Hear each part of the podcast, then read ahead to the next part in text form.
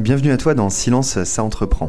Je suis William Sadrin de l'association d'entrepreneurs IoT Valley, l'écosystème toulousain de référence dans l'accompagnement des startups B2B qui innovent avec la data.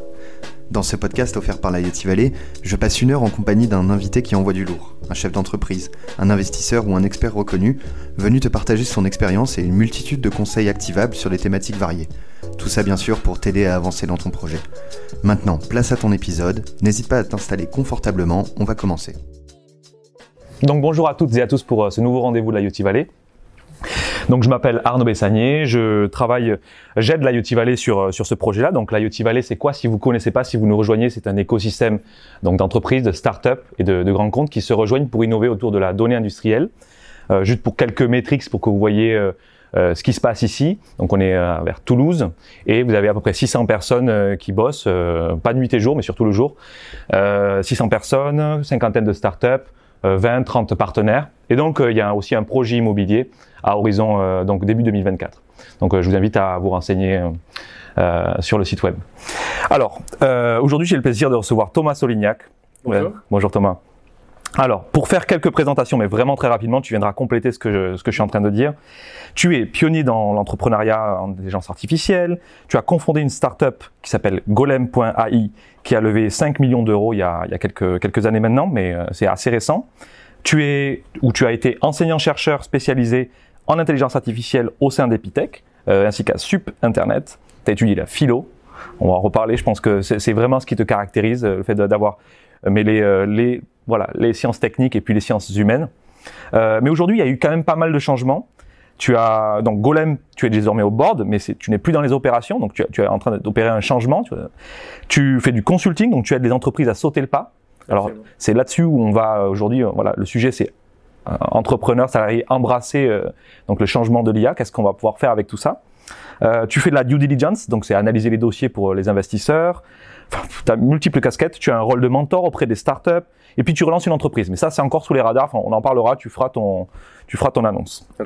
Alors, euh, donc merci Thomas infiniment. Nous sommes ravis de t'accueillir ici à la l'IoT Valley euh, pour partager ton expérience, ta vision. Et donc pour notre auditoire, donc l'idée, c'est que j'ai un répertoire de questions. On a, on a commencé à étayer. Euh, enfin, on, on, vous a préparé une série de, de questions-réponses. Si vous en avez, vous me les, vous mettez vos questions dans le chat, et puis euh, je les prendrai au fil de l'eau, ou alors euh, euh, l'idée, c'est que, ben, de toute façon, Thomas, euh, il a du répondant, donc il, répondra à toutes vos questions. Il y a sans souci. en live. Ok.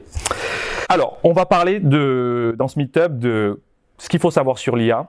Aujourd'hui, il y a eu une grosse, enfin, tout le monde le sait, ça fait euh, un mois, quatre semaines, cinq semaines qu'il y a eu la, la sortie de ChatGPT, de OpenAI. on va voir qu'est-ce qu'il y a derrière les algorithmes. Euh, les fonctionnalités, enfin il y a toute une puissance derrière comment l'utiliser en tant que salarié entrepreneur. Il y a pas mal de gens qui se posent des questions. Il y a aussi des peurs, des angoisses. Comme toujours, à chaque fois, il y a une nouvelle technologie, il y a les peurs, les angoisses, puis les optimistes. Euh, et puis il y a aussi les entrepreneurs, eux, qui ont le courage de prendre cette technologie ou pas. Enfin, on verra comment ça va se passer. Pour commencer, j'aimerais que tu, tu nous dresses un, panorama, au moins que tu nous donnes une définition.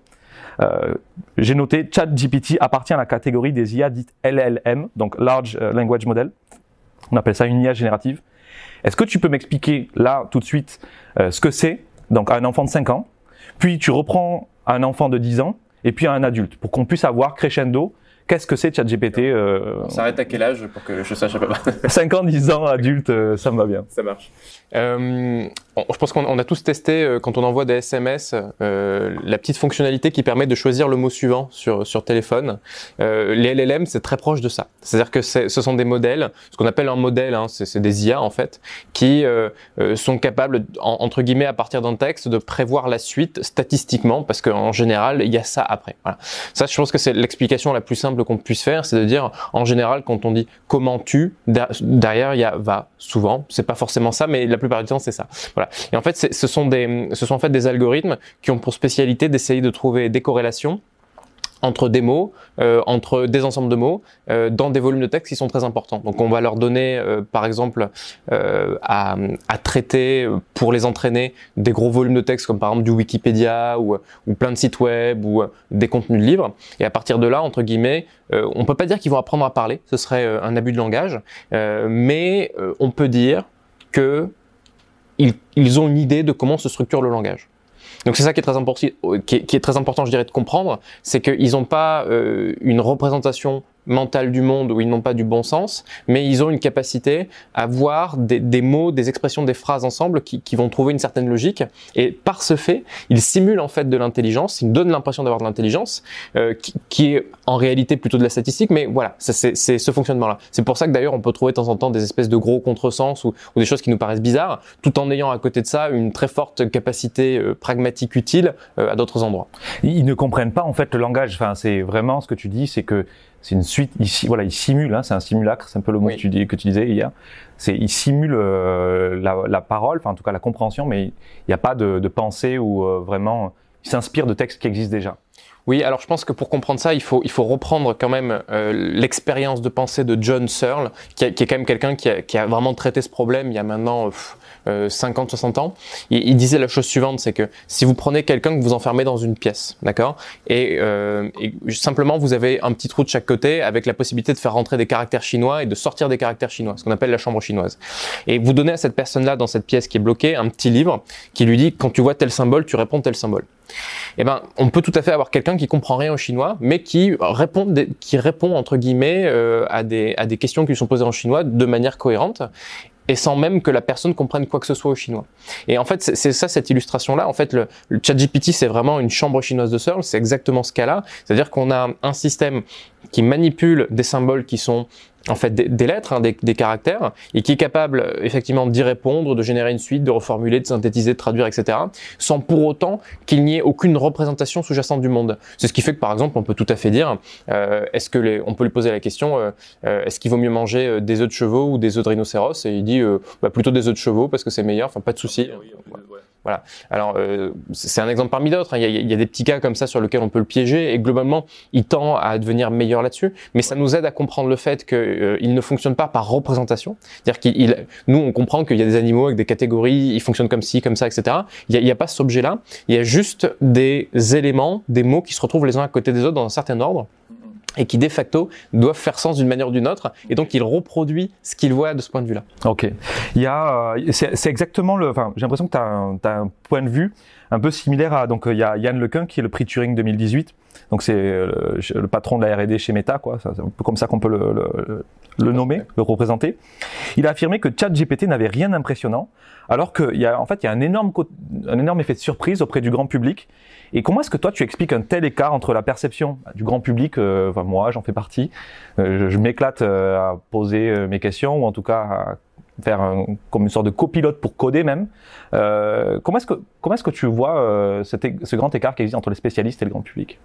Moi, je trouve que j'adore Yann Lequin, mais je trouve que sur, ce coup-là, il est sur sa paroisse. C'est-à-dire que, en, fait, ce qui lui donne raison, c'est que euh, les, les, modèles à l'œuvre et la, la, technologie, la technicité à l'œuvre, elle n'est pas nouvelle. C'est vrai. C'est-à-dire que ce qu'on peut faire aujourd'hui avec ChatGPT n'est pas apparu euh, il y a quelques mois quand ChatGPT a été a été ouvert au public. ce sont des modèles qui sont plus anciens, dont on maîtrise le, le fonctionnement et la technique depuis un certain temps. De ce point de vue-là, ChatGPT n'est effectivement pas nouveau.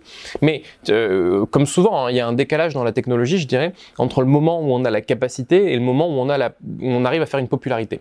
Ce qu'il faut comprendre, c'est que dans l'IA, euh, avant d'avoir un enjeu de savoir-faire, c'est-à-dire un, enjeu d'arriver à obtenir du résultat, on a un enjeu de popularité, c'est-à-dire d'adoption comment on fait pour que les collaborateurs, euh, les chefs d'entreprise, euh, toutes, ces, toutes, ces, toutes, ces, toutes, ces, personnes qui constituent le, le, le tissu économique et industriel, euh, en fait, saisissent l'intelligence artificielle. Ouais. Et on a un vrai enjeu à cet endroit-là.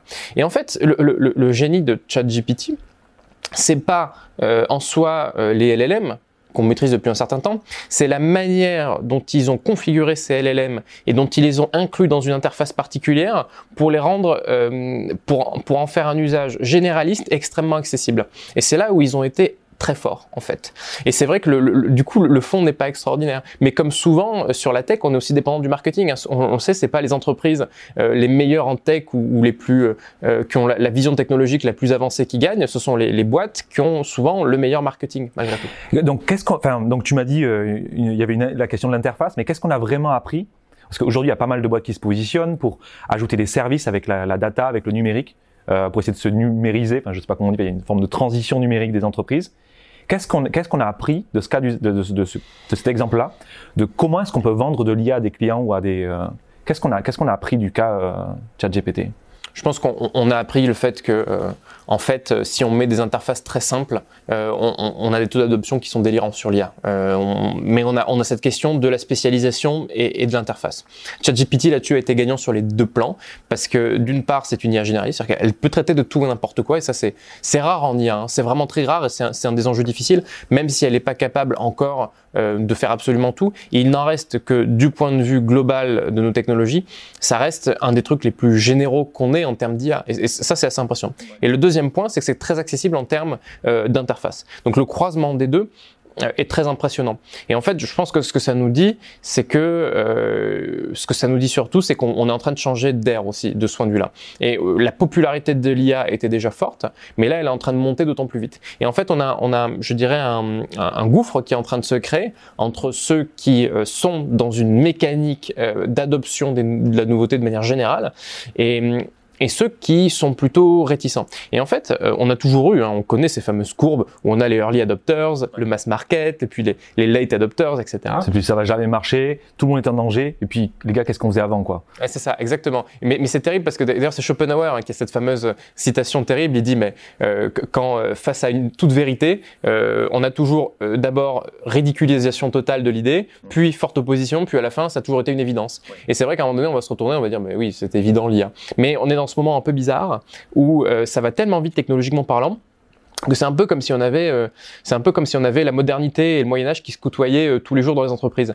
Et on a vraiment des boîtes qui sont euh, qui, vivent encore comme dans les années 2000, qui côtoient des boîtes qui putain ont mis ChatGPT en place en quelques semaines avec des plans d'action, de transformation des collaborateurs, de la structure, etc. Et c'est ces deux univers mais qui n'ont plus rien à voir. Ils ont plus les mêmes métiers, ils ont plus les mêmes les mêmes référentiels, ils ont pas la même culture. Et en fait c'est c'est peut-être de la même manière qu'on observe des ruptures générationnelles de plus en plus fortes. En fait on observe des ruptures euh, culturelle euh, très très forte aussi entre les entreprises et qui, qui, qui est d'autant plus forte que tout simplement la technologie accélère. Et c'est vrai que quand on regarde sur une courbe l'accélération des technologies, juste, enfin, on, est dans, on, est non seulement dans une accélération, mais on est dans une accélération de l'accélération. Donc ça, deuxième dérivé. Exactement. non seulement ça va plus vite, mais ça va de plus en plus vite. Ouais. On va revenir sur, euh, ok, les étapes ou en tout cas comment est-ce qu'on intègre l'IA dans euh, dans, dans, les entreprises euh, déjà préexistantes dans cinq minutes. Je, juste quelques autres questions par rapport à, à au contexte macro. Euh, ce que j'avais l'impression de voir, c'est que, alors déjà, euh, il y avait deux autres questions avant de, de commencer ce sujet. C'est que, en fait, typiquement, ce que tu dis, c'est qu'on a un sentiment de vertige, et puis il y en a d'autres qui l'ont vu euh, arriver, puis il y a eu des positions. Il y a une guerre de positions en ce moment, il y a Elon Musk, et puis d'autres. J'ai noté euh, Yuval Noah Harari, le fameux euh, écrivain, euh, Steve Wozniak, enfin, écrivain et puis chercheur un petit peu aussi, qui ont posé une lettre pour dire il faut mettre en pause l'IA. C'était vraiment le, c'est vraiment le sujet en ce moment. Est-ce que tu penses que c'est la bonne solution? Est-ce qu'ils ont peur de ce que... Alors tu as parlé de d'IA général, est-ce qu'ils ont peur de cette singularité-là, ce fameux terme? Ou est-ce que c'est juste du big business, euh, big tech, et puis euh, c'est juste une question de pognon euh, au final, ce truc? Moi, je pense que l'option de la singularité, elle n'est pas encore sur la table. Euh, on peut s'en inquiéter, on peut en parler, on peut en discuter, mais euh, objectivement, euh, quand, on, quand on regarde les avancées technologiques qu'on a et ce, qu'on pourrait appeler la singularité, je pense que ça vaut le coup de rappeler ce que c'est la singularité en deux mots. Hein. C'est l'idée qu'à un moment donné, dans la croissance technologique et la croissance de l'intelligence artificielle, on aurait un moment dans lequel l'IA serait suffisamment intelligente pour manifester un libre arbitre ou pour, euh, c'est les deux définitions qu'on a de la singularité, ou pour euh, euh, comment dire, atteindre un point dans lequel elle rendrait l'intelligence humaine complètement désuète parce qu'elle aura atteint un certain stade. Mhm. Et, et donc voilà, c'est évidemment deux de lectures qui peuvent être inquiétantes, surtout celles dans lesquelles l'IA aurait une volonté propre parce que voilà, ça, ça fait un écho à toute une dimension de la science-fiction dans laquelle on a lourdement imaginé la rébellion des machines, à commencer par Asimov évidemment. Ouais. évidemment. Entre autres. 70-80, c'est un peu, ça, ça, date quand même, mais on y est toujours. Alors la bonne nouvelle, c'est que les films de science-fiction sont plus positifs sur l'IA avec les années qui passent. on, sent que le marketing a marché, de toute évidence. A priori. Voilà. Mais euh, il y, a cette question-là. Alors, la singularité, c'est pas sur la table, on, en est loin. C'est-à-dire qu'aujourd'hui, les machines font ce qu'on leur dit, et même si elles font des choses qui nous sont extrêmement utiles, et n'empêche qu'elles sont euh, faiblement dotées, on va dire, de, de, de, de capacité d'autonomie intellectuelle. Hein. Elles, sont, elles, sont, elles, sont, extrêmement utiles, mais voilà, voilà, il n'y a pas une inquiétude majeure sur le fait qu'elles puissent se rebeller. Ok, donc on laisse euh, de côté ce, cette, cette étiquette de singularité pour le moment. C'est pas le sujet. Moi, je trouve que la question qui est plus intéressante, c'est celle de la, de la transition sociale. Ok. Parfait. Tu vois, c'est ce sujet-là. Bon, parfait. Tu arrives à tirer le, le truc. Je, je, je la pose avant que tu répondes à la question. ok, ok, go. Euh, tu vois, typiquement, j'ai discuté avec mon voisin, euh, donc c'était avant-hier. Lui, il est juriste. Et en fait, euh, le seul truc qui se passe, c'est que moi, je comprends pas. Enfin, on a l'impression que on voit ce qu'on va perdre avec l'IA, mais on ne sait pas encore ce qu'on va gagner. Enfin, tu vois, il y a vraiment tout qui est en train de se redessiner autour sur la question sociétale. Et euh, bah, en fait, à 50 piges, tu te dis pas, moi, je vais devenir prompteur sur Midjourney, quoi. Enfin, je veux c'est- tu es, euh, tu as, tu as, tu, tu aides une entreprise sur le point de vue juridique, tu fais un peu de RH. Quand tu vois que toutes tes actions sont, euh, ben, petit à petit, euh, enfin, ton périmètre, c'est un sacré coup dans l'ego. Hein, ton périmètre est préempté par, par des technos. Toi, t'es un, toi, t'es un, t'es un smart guy. Tu es dans le, tu es dans le, dans la tech. Moi, je parle des 50% autres euh, ou 70% autres qui sont pas dans ce milieu-là. Qu'est-ce que, enfin, du coup, c'est quoi le, le filet de sécurité sociale, si on peut le dire ainsi? C'est quoi les changements sociétaux qu'on peut s'attendre et qu'est-ce qu'on fait pour euh, C'est à cet endroit-là qu'il faut aussi avoir la, modestie de dire que euh, la question de l'intelligence artificielle n'est pas un- un- une question technologique uniquement. C'est avant tout une question sociale, c'est une question politique, c'est une question certes entrepreneuriale, mais c'est une question de transformation de ce que ça veut dire travailler, et c'est une question de transformation de ce que ça veut dire le rapport au travail dans la société. Parce que effectivement, de toute évidence, ça va, euh, créer euh, énormément, enfin ça ça va modifier considérablement la manière dont les gens bossent, et en grande partie, pour beaucoup de choses, ça va permettre de faire en deux fois, trois fois, quatre fois, dix fois moins de temps des choses, beaucoup de tâches en fait. Et donc nécessairement, bah, ça peut avoir des impacts très différents. Alors moi, ce que j'ai beaucoup constaté malgré tout, euh, c'est que les entreprises euh, sont en demande euh, de recréer de la compétitivité, d'une part, euh, et d'autre part, on a des collaborateurs qui aimeraient bien voir leurs gamins le soir.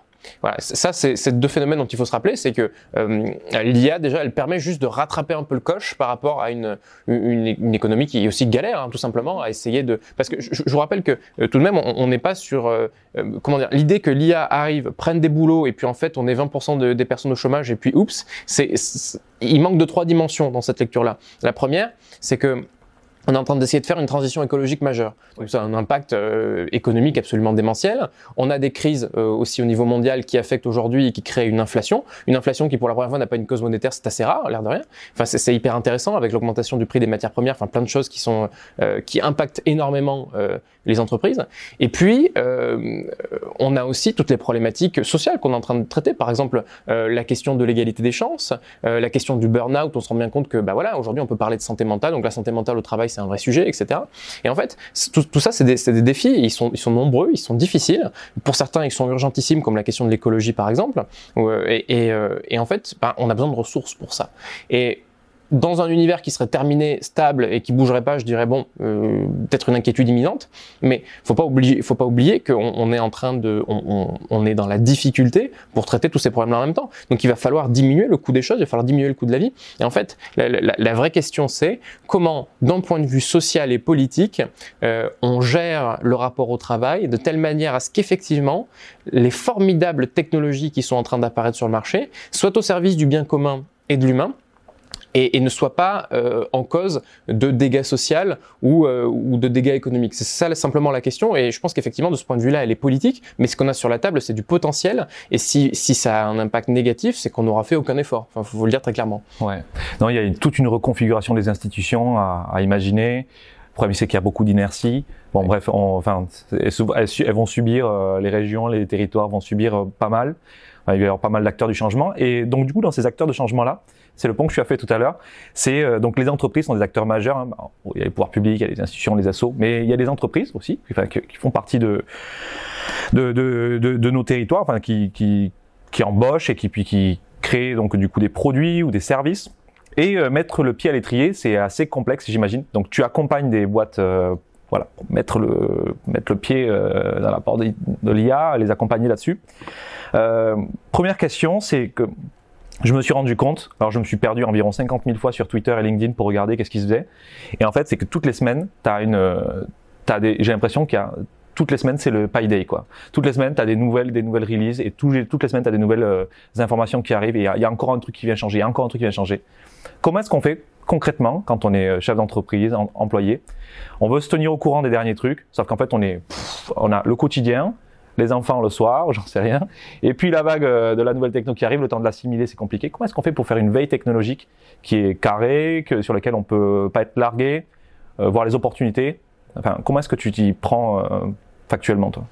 Moi, j'ai le désir aujourd'hui d'accompagner les, ETI et les, PME. C'est vraiment un sujet qui me plaît beaucoup parce que je pense qu'il y a un défi à cet endroit-là et en même temps, il y a un énorme potentiel. C'est-à-dire qu'effectivement, voilà, euh, les PME, les ETI, c'est quand même euh, l'essentiel de notre, notre maillage euh, économique sur le territoire. Et pour différentes raisons, on, on, ces PME, ETI ont pu croire parfois qu'elles, entre guillemets, qu'elles n'avaient pas la capacité, qu'elles n'avaient pas accès, que, l'IA, les nouvelles technologies, etc. Parfois, c'était un truc d'une élite. En fait, non seulement je le crois pas, mais en plus je crois que l'aboutissement de toute technologie, c'est sa propre capacité d'adoption et sa propre simplification, entre guillemets.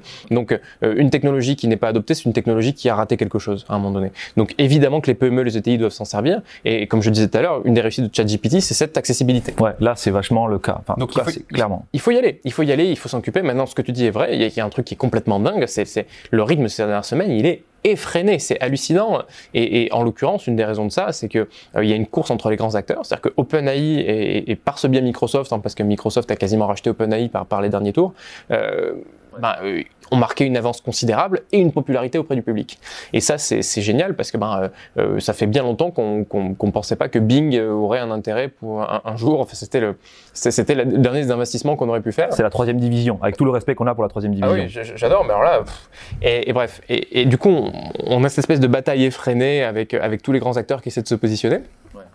Et fondamentalement, bah, euh, aujourd'hui, c'est pas forcément les plus cannes, c'est les plus rapides.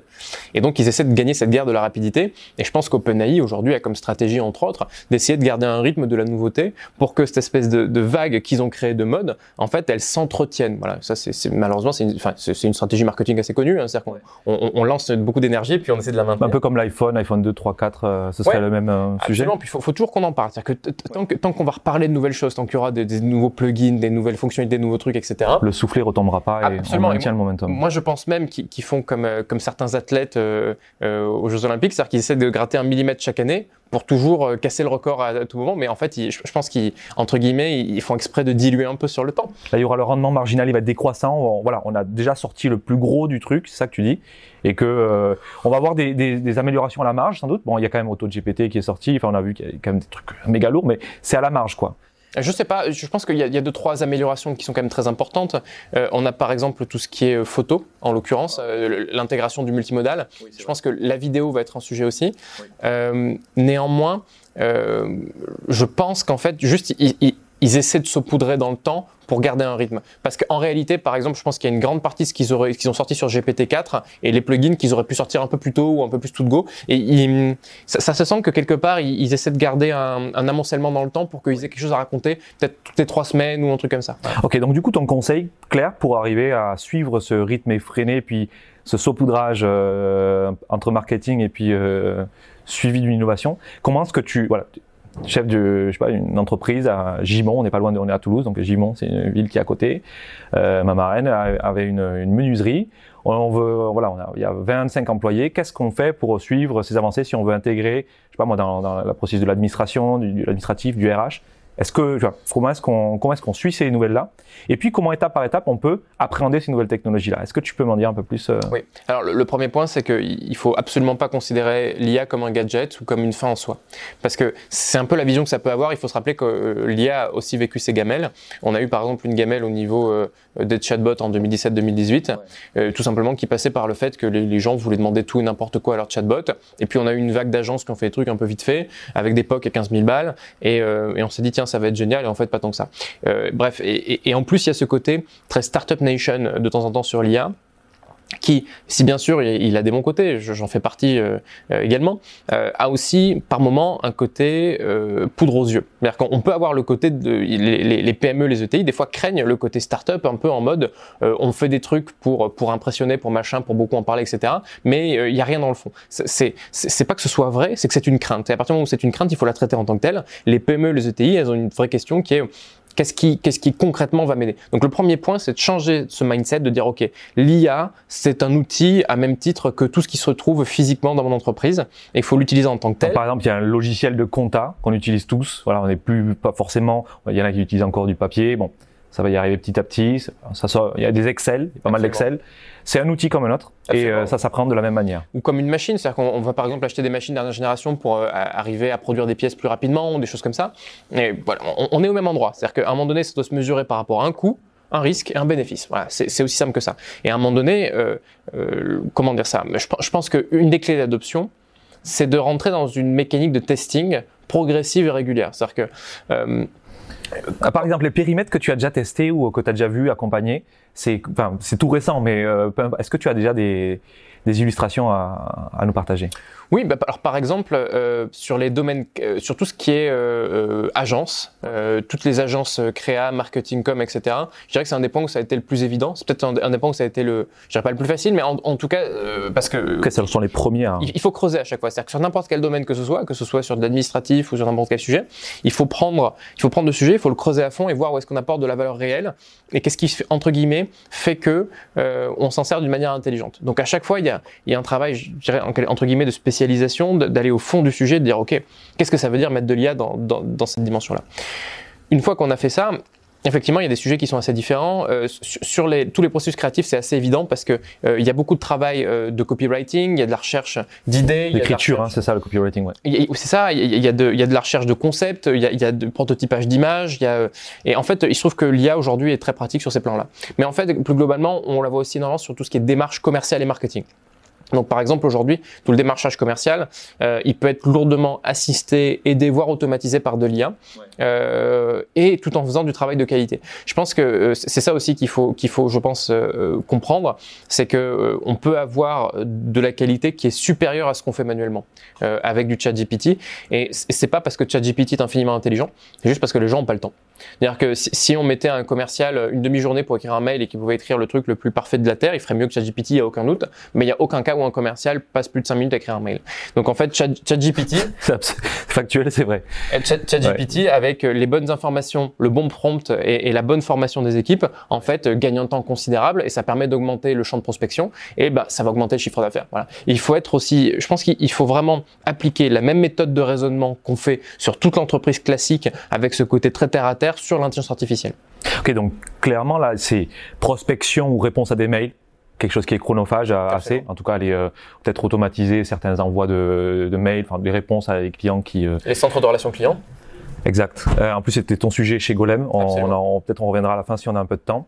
Euh, donc deuxième sujet, la créativité. Donc tout ce qui est image, euh, enfin création de logo ou création de, de brand, brand ou image, enfin euh, analyse stratégique, même tout ce qui est euh, tout ce qui est ah, effectivement. J'ai vu ça aussi. J'ai vu ça. Sur le strategic planning, c'est très très utile. Euh, un des usages qu'on trouve assez facilement, par exemple, c'est tout ce qui consiste à essayer de, de trouver euh, des services, des produits comparables. C'est pas toujours facile aujourd'hui avec Google, mais avec par exemple du ChatGPT, on va plus facilement trouver euh, des boîtes très spécifiques qui ont, qui ont certains qui ont certains rapports avec ce qu'on est en train de faire, etc. Enfin, ça, ça assiste aussi toute cette démarche d'analyse marché plus globalement.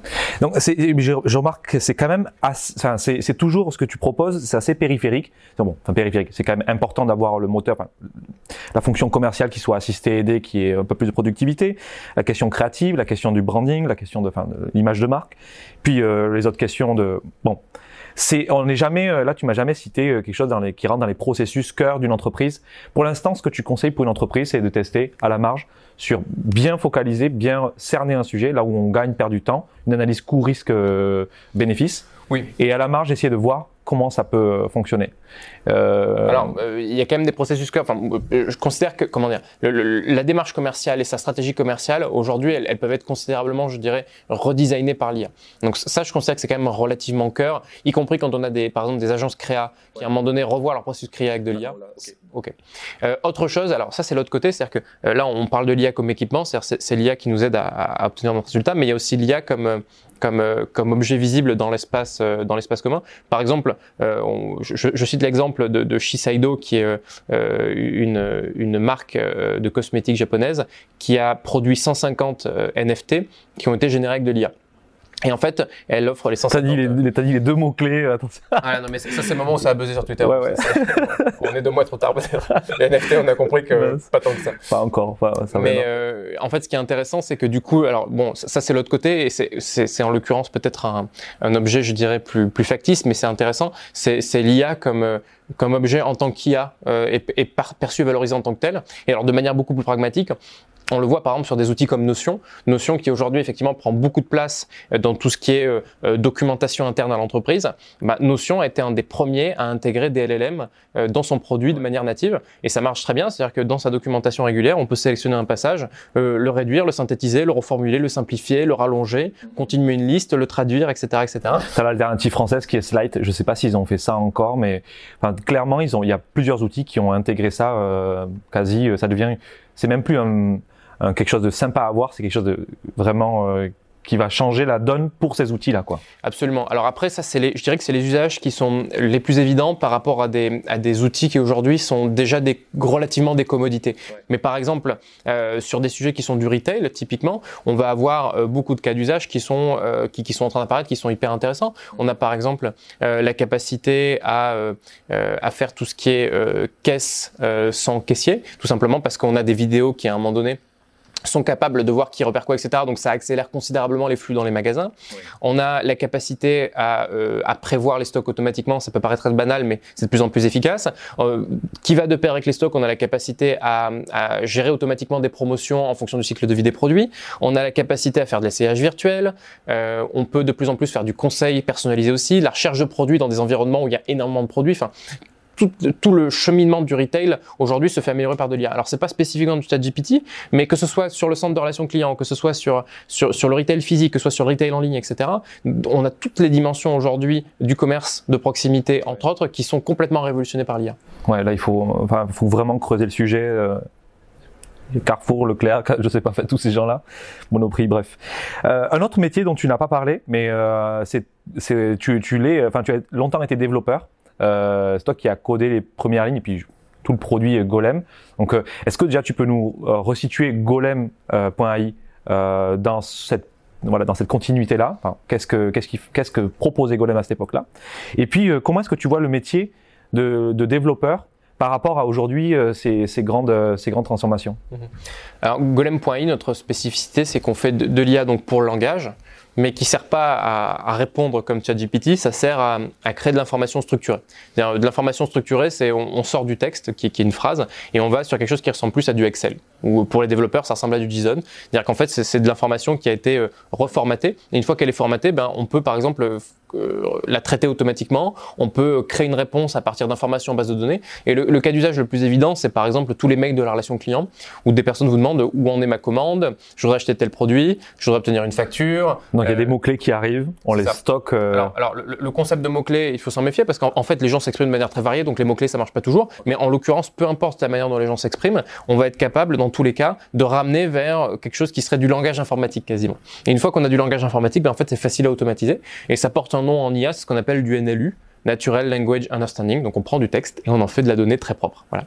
Ça c'est ce que fait Golem.i avec une spécificité très forte, c'est que Golem.i est basé sur euh, ce qu'on appelle de la logique, de la linguistique et de la modélisation du raisonnement. C'est-à-dire euh, là où les LLM font de la statistique pure et dure, nous on a une représentation du monde. Et cette représentation du monde, elle permet d'avoir de l'IA très efficace.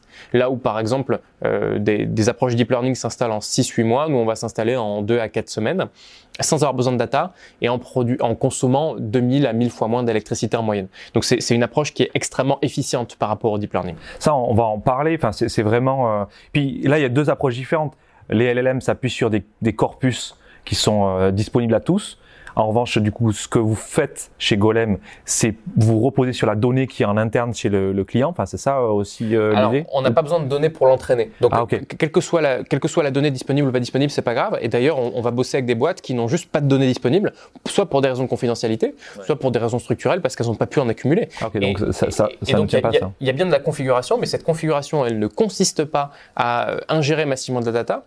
Elle consiste plutôt à, je, je dirais, à faire de la, c'est de la config quoi. C'est-à-dire que c'est de l'affinage fin.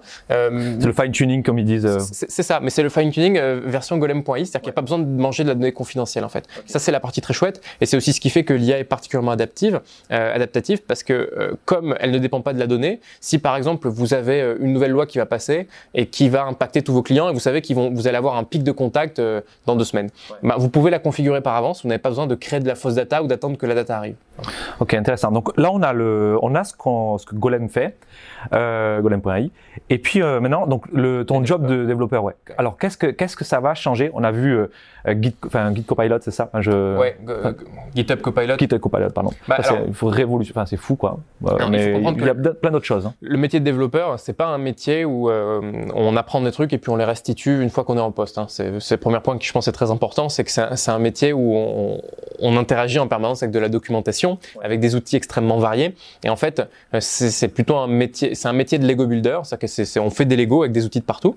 Et en fait, euh, le, le développeur moderne, c'est avant tout un excellent utilisateur de Google et euh, des différents forums, dont Stack Overflow qui est peut-être le plus connu. Euh, et voilà, et d'ailleurs ça, ça, ça donne lieu à beaucoup de blagues hein, sur Internet, mais aujourd'hui, un, voilà, un développeur euh, qui, qui, qui n'utilise pas Stack Overflow, ce serait très étrange. Mais d'ailleurs, à ce sujet, euh, pour continuer, enfin, creuser ce- euh, cette, cette histoire-là, si toutes les questions et réponses, parce que Stack Overflow, c'est un, un grand blog dans lequel il y a des questions et des réponses sur euh, des questions techniques de développement.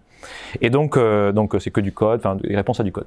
Et donc, si toutes les questions que l'on posait sur Stack Overflow, elles ne sont plus sur Stack Overflow et qu'elles sont posées à ChatGPT ou à Git, etc. Euh, comment, euh, du coup, par rapport, le métier de, de développeur va forcément évoluer. euh, Qu'est-ce qui va se passer? Est-ce que comment Oui. tu appréhendes le Bah, en fait, ce qui se passe, c'est que je dirais qu'une démarche euh, proactive euh, de recherche euh, et éventuellement de discussion sur des forums est en train de prendre le chemin plutôt d'une interaction qui est inclue dans l'IDE. Donc l'IDE, hein, c'est le logiciel par lequel euh, qu'on utilise pour, pour, écrire son code. Et, euh, et du coup, on a, je dirais, une interaction, un, chemin, une expérience qui est plus tout à fait la même. Effectivement, on peut poser la question, on peut écrire ou on peut se faire conseiller. Mais du coup, voilà, euh, on- dis- disons que le passage Google ou Stack Overflow n'est plus un passage obligatoire. Et cette espèce d'intelligence qui, qui, a analysé plein de lignes de code, elle est directement, euh, elle est directement là. Sachant que le, problème que ça pose, hein, qui est, la, grande question qui a été adressée et que je crois que le procès est encore ouvert, c'est euh, euh, est-il possible de fournir à tous une IA qui a été entraînée sur des lignes de code qui en grande partie ne sont pas publiques? Et parce que c'est ce qui s'est passé avec GitHub Copilot, il n'a pas été entraîné sur du Stack Overflow, il a été entraîné sur tous les dépôts GitHub, parce que GitHub euh, appartient à Microsoft pour rappel. Et, et- et OpenAI aussi Bref. et, euh, voilà, et, bref, et, tout ça effectivement fait un gros melting pot, mais c'est tout le sujet plus globalement des LLM, hein. c'est-à-dire que en fait euh, tous ces systèmes-là ne sont intelligents que parce que ils, ont pris de la donnée, ils sont entraînés dessus. Euh, on ne sait pas ce que ça veut dire entraîner du point de vue de la propriété, c'est-à-dire que euh, si vous utilisez par exemple une image pour de la publicité, vous savez que vous avez besoin de droits. Est-ce que vous avez besoin de droits spécifiques pour entraîner euh, de l'IA sur une donnée Bah, C'est un sujet qui est encore un peu gris. Et en fait, fondamentalement, quand GitHub Copilot vous propose des lignes de code, d'une certaine manière, il ne fait que réutiliser du code qui a été euh, qui a été déjà intégré. Avec le problème qu'en plus, on sait que certaines lignes de code parfois ne sont pas sécurisées, soit parce que elles comprennent, elles peuvent comprendre en, en clair des mots de passe parce que euh, des développeurs ont, ont fait, ce qu'il fallait pas, c'est une erreur, euh, ou parce que certains, ou parce que tout simplement il y a des mauvaises pratiques. Et le risque à ce moment-là, c'est que des mauvaises pratiques soient soient euh, soient répétées. Et on connaît déjà le problème sur Stack Overflow, c'est-à-dire que on, on voit typiquement des, des propositions de code ou de bouts de code qui sont des mauvaises réponses et qui ont été lourdement adoptées et largement répétées. Et euh, on a le problème que quand on cherche sur les dépôts publics euh, GitHub, on se rend compte qu'énormément de gens ont reproduit l'erreur et ce sont des failles de sécurité ou des failles euh, d'efficience ou de fonctionnement qui sont répétées à beaucoup d'endroits. Donc il y a, il y a des enjeux de contrôle peut-être plus encore. Ok, je vais prendre quelques questions que, du, du, Allez. du chat. Le sujet est super vaste avec l'intelligence artificielle. Aujourd'hui, il y a des domaines particuliers que tu penses qu'il faut suivre de près. Euh, alors, je sais pas, peut-être la computer vision, je sais pas, des domaines. Alors, euh, Oui, alors moi j'ai un, petit euh, une petite préférence personnelle sur les sujets de santé parce que je pense que il y a beaucoup de- d'enjeux sur la confidentialité des données, sur l'entraînement, sur sur comment on met de l'IA, etc.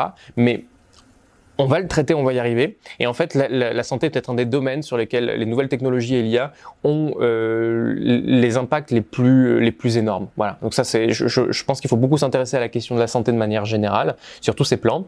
Euh, le retail, j'en ai un peu parlé, c'est un sujet auquel je crois beaucoup. Mais ma question, ce serait plutôt quel serait le domaine qui va pas être impacté? Aujourd'hui, le- le- le- le- la, question est telle. elle est là, elle est là la question. Ouais, c'est ça.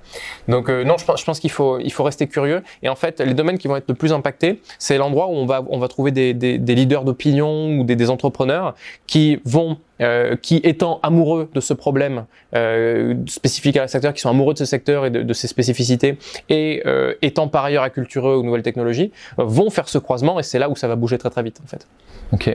Il y, y en a qui disent, j'ai eu entendu dire que là où le chat, enfin, du coup, l'intelligence artificielle ne viendra pas manger ses enfants quelque part comme ça, enfin, ses, ses- parents, pardon, euh, ce serait euh, euh, les, les interstices, donc c'est-à-dire les métiers qui sont, euh, qui sont assez manuels et puis qui demandent aussi une partie euh, informatique, donc là où on est à cheval sur les deux, je sais pas si ce que tu en penses.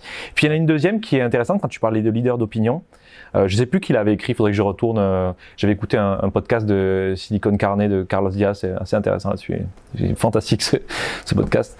Et il, il racontait, je crois que c'est dans ce podcast-là, la question de qu'en fait, vu que l'IA a priori ça va être, euh, c'est un, un sorte de grand bain d'eau tiède dans lequel euh, ben, les informations, il y aura il y aura plus de prime, enfin il y aura une prime à la créativité, à la nouveauté, à ce qui sort de, qui est exceptionnel, qui est différent de tous les autres, une opinion, un leader d'opinion, une personne qui pense différemment. Et donc, euh, ben il y aura ces gens-là, enfin ces personnes qui arriveront à porter des voix différentes, non concordantes, enfin qui ne sont pas dans le consensus, arriveront peut-être à se faire entendre un peu plus. Enfin en tout cas, ce sont eux qui vont profiter de cette euh, de cette euh, cette révolution-là Ouais. plus que les autres. Je sais pas. euh, Alors, il faut quand même prendre un peu de recul sur ce que ça veut dire de l'IA. C'est-à-dire que, de- de- euh, on se dit souvent, euh, on met en place de l'IA, ça va remplacer des, des- des travailleurs et puis point. En, en fait, c'est c'est pas vrai. Ça remplace des processus qui sont euh, relativement standards dans une certaine mesure. Alors avec ChatGPT, on se rend compte quand même que le standard, ça peut être assez large. Le problème à cet endroit-là, c'est de se dire que, enfin, euh, comment dire, par exemple, résumer un texte, ça reste quelque chose d'assez standard, même si ça demande de l'intelligence. Et, et en fait, tous ces processus-là qui, en- entre guillemets, ne nécessitent pas euh, un éclat créatif majeur, effectivement, vont, vont, vont se retrouver équipés d'IA ou de temps en temps automatisés. Ça, c'est une, une évidence.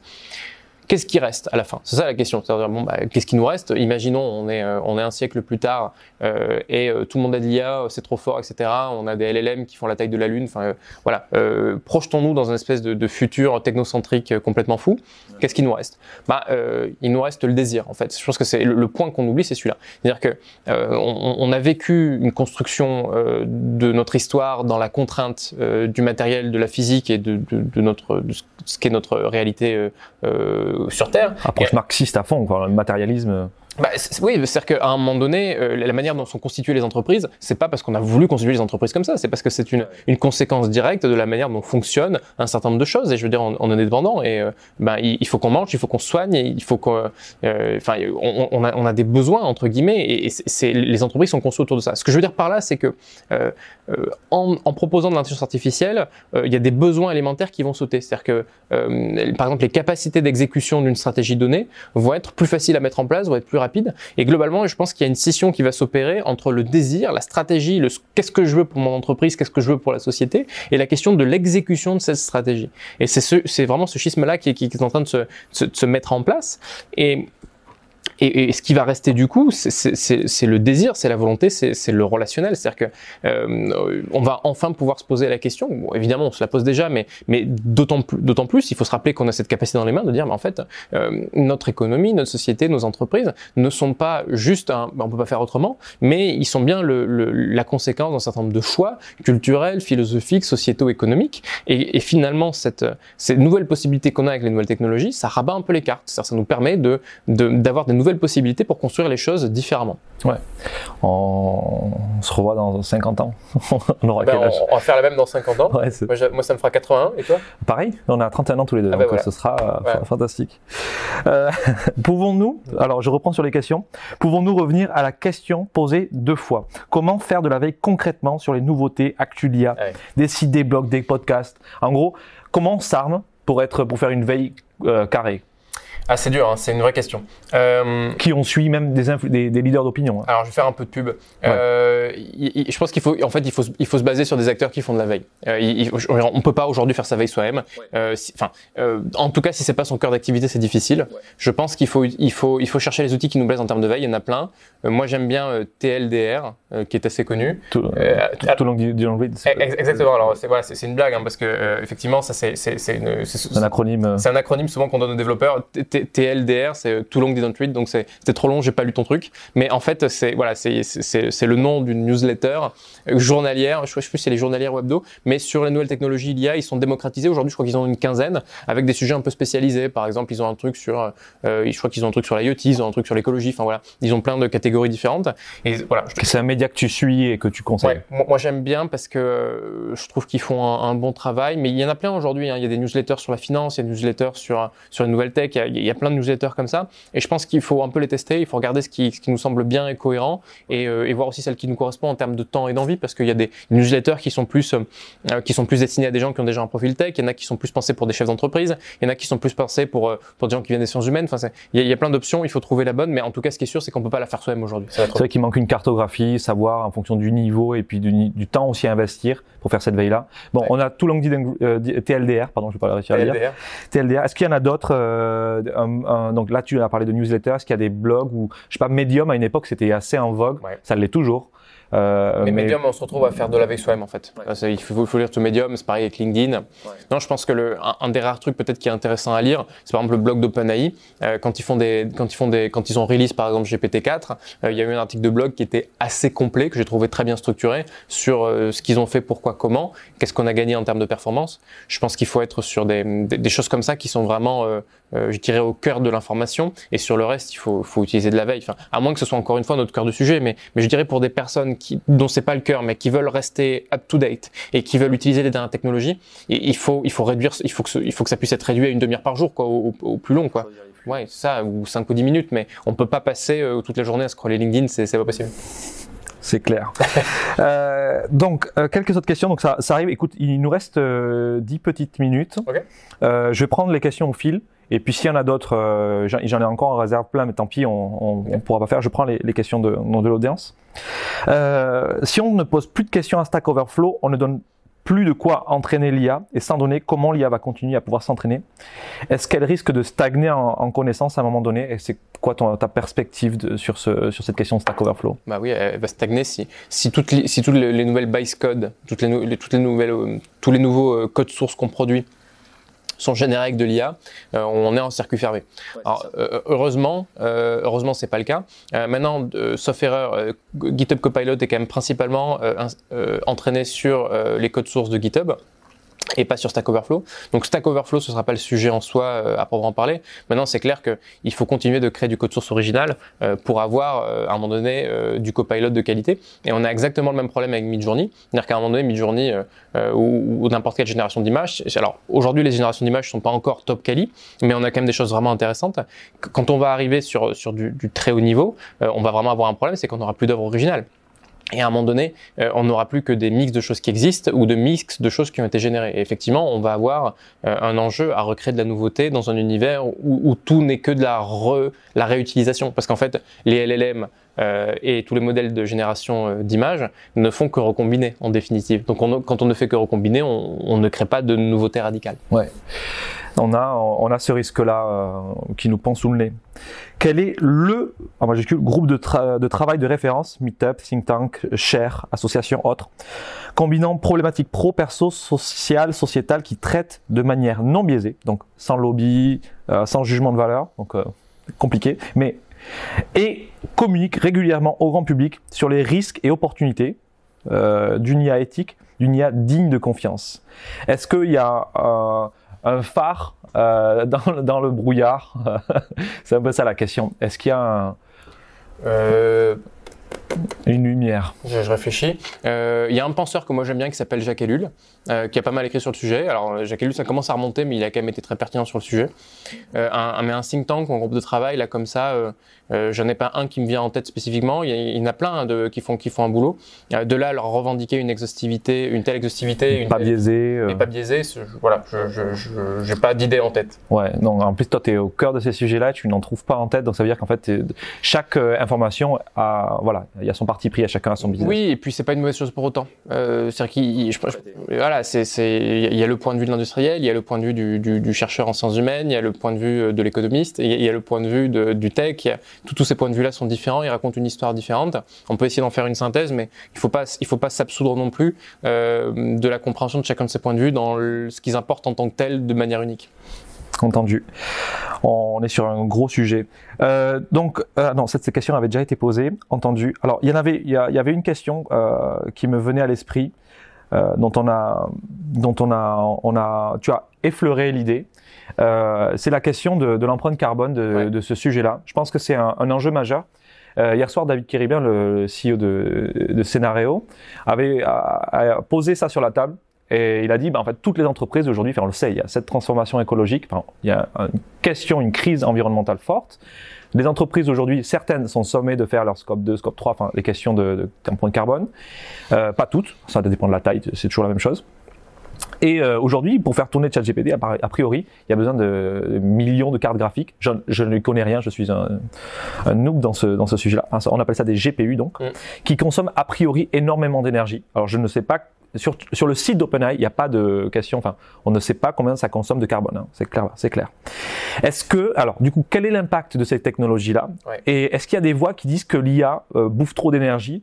Et est-ce qu'il y a des initiatives pour monitorer, entre guillemets, euh, cette IA euh, générative, ou en tout cas enfin, ce qui est en train d'émerger sur, sur ces sujets-là? Bah, La tech est en train de... Alors je ne sais plus quel est le chiffre exact, hein, mais la tech est en train de constituer une, une partie euh, très importante de la consommation énergétique mondiale, de manière générale. Le problème se pose sur l'IA, mais il se pose de manière générale sur toutes les technologies. Et euh, voilà, il y a des discussions assez souvent sur, entre, je dirais, dans, le monde des développeurs et de, tout ce qui est tout ce qui, tout ce qui est monde de l'open source, des nouvelles technologies, etc. Sur euh, qu'est-ce qui est une technologie efficiente et qu'est-ce qui l'est pas. Euh, et c'est aussi du code de tous les jours. Hein. C'est-à-dire que par exemple, quand on a des programmeurs qui euh, ont pris l'habitude d'avoir des processeurs très puissants dès le démarrage parce que ils, ont commencé à développer dans des époques où, où les, enfin, les processeurs très puissants étaient disponibles, ils ont pris aussi l'habitude de coder d'une manière qui est énergivore. Voilà, il faut le prendre en compte. On a, le on a une problématique très bête d'une génération de développeurs qui n'a pas appris à faire de la frugalité nécessairement. Ouais.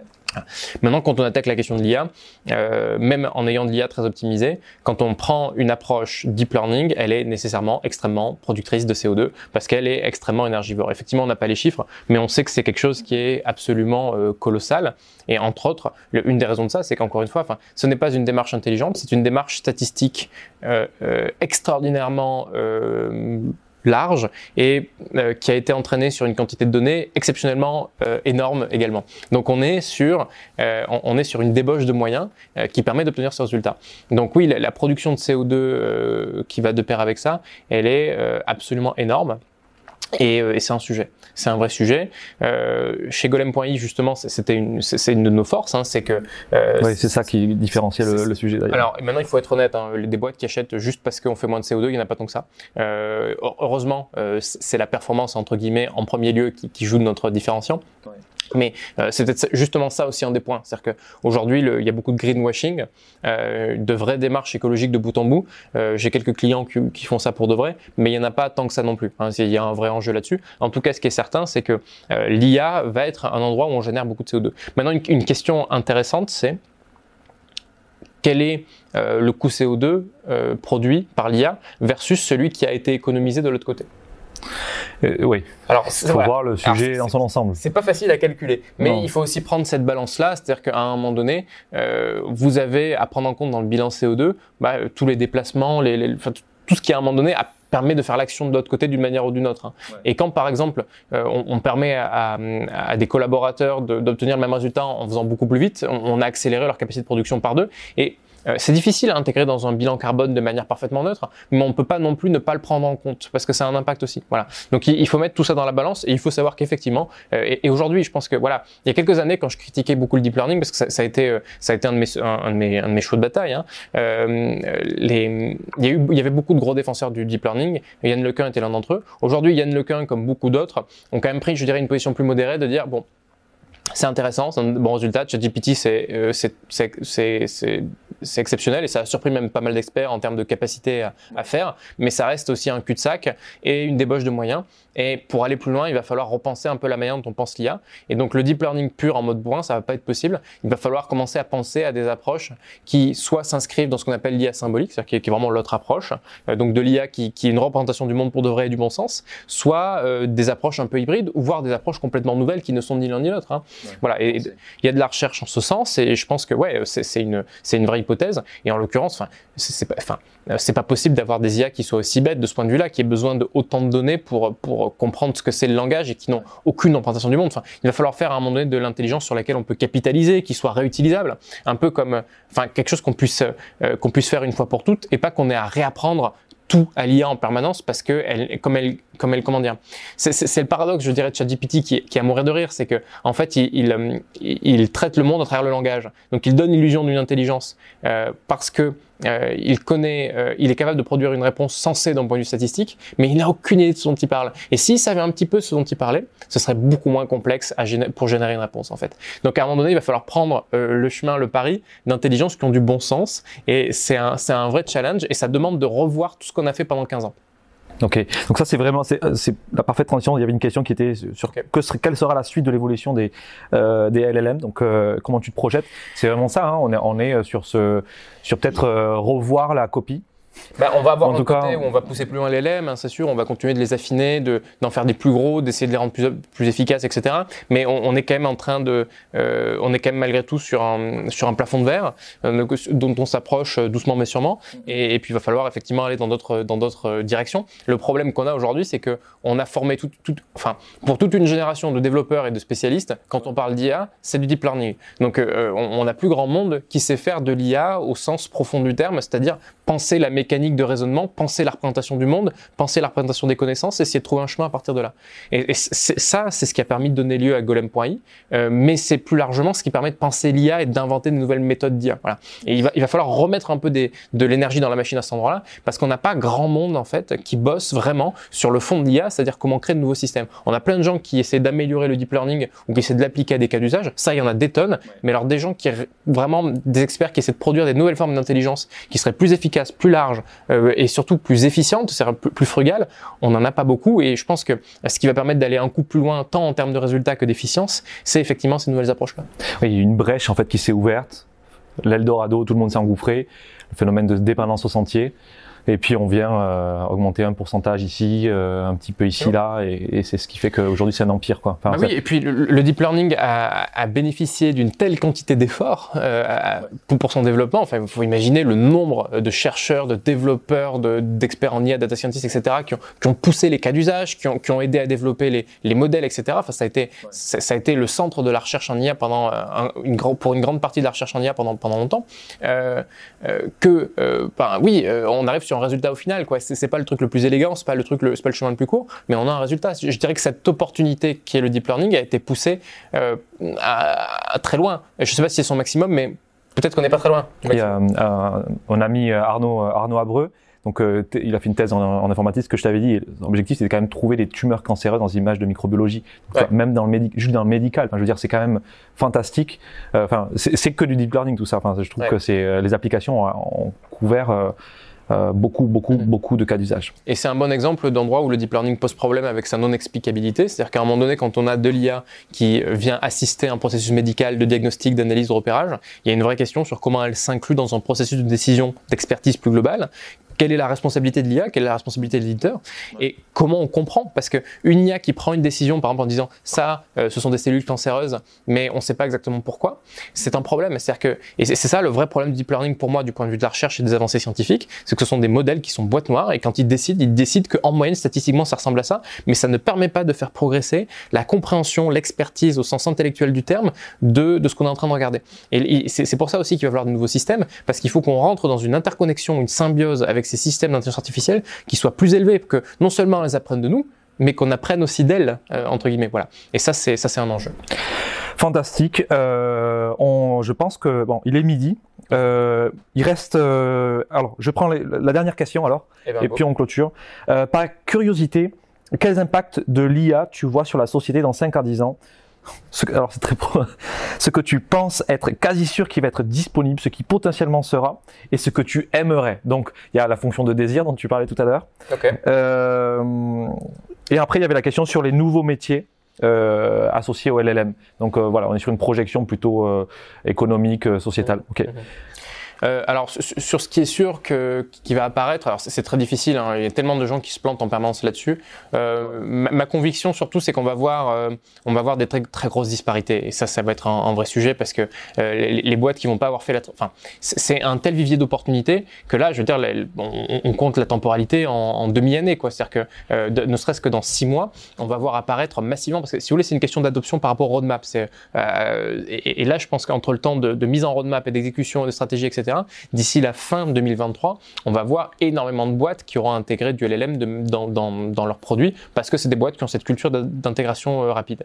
Le problème, c'est que euh, les boîtes qui ne sont pas dans une démarche d'innovation et de transformation vont vraiment être à la ramasse. Quoi. Ça va être très difficile. En termes de compétitivité, euh... elles, elles, vont se faire encercler de partout par des boîtes dont ce sera même peut-être pas leur cœur de métier, mais qui juste seront tellement équipées que ça va commencer, elles vont commencer à se faire bouffer par ce biais. Donc ça, c'est ça, c'est un, un, vrai problème. Et de l'autre côté, faut pas oublier qu'il y a le consommateur aussi. Le consommateur est de plus en plus exigeant. C'est pour ça qu'on fait du traitement de mail automatique aussi chez, chez. Euh, c'est parce que les gens veulent des réponses instantanées à toute heure du jour ou de la nuit. C'est aussi ça. Et euh, bah, vous pouvez pas faire bosser les, gens toute la nuit sur de la réponse à du mail. Pas, et répondre à, en deux minutes en, courant. Enfin, c'est pas humain. Et en fait, c'est pas humain, c'est que c'est fait pour l'IA euh, assez souvent. Donc là, il euh, y, a, y, a, y, a, un vrai sujet.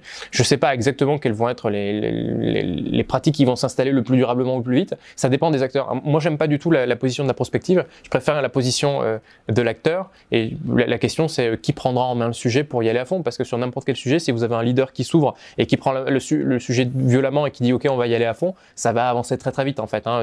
Que ce soit le retail ou autre chose, enfin, ça, ça, va progresser très vite. Je pense que la santé, on va, on peut ouvrir les vannes aussi parce qu'on a un problème de réglementation. Ça dépend des pays, mais euh, on a beaucoup de problèmes sur la data, l'utilisation, etc. Mais je pense qu'on va, ouvrir les vannes progressivement, on cherche des solutions à ça. Mais voilà, ça, va bouger sur tous les sujets. Et, et sur les métiers du LLM, c'est sûr qu'il y a des métiers du LLM parce que euh, d'abord les LLM c'est utile. Sur le traitement. À part tout ce qui est prompt engineer, euh, enfin sans doute ce sera ça, mais.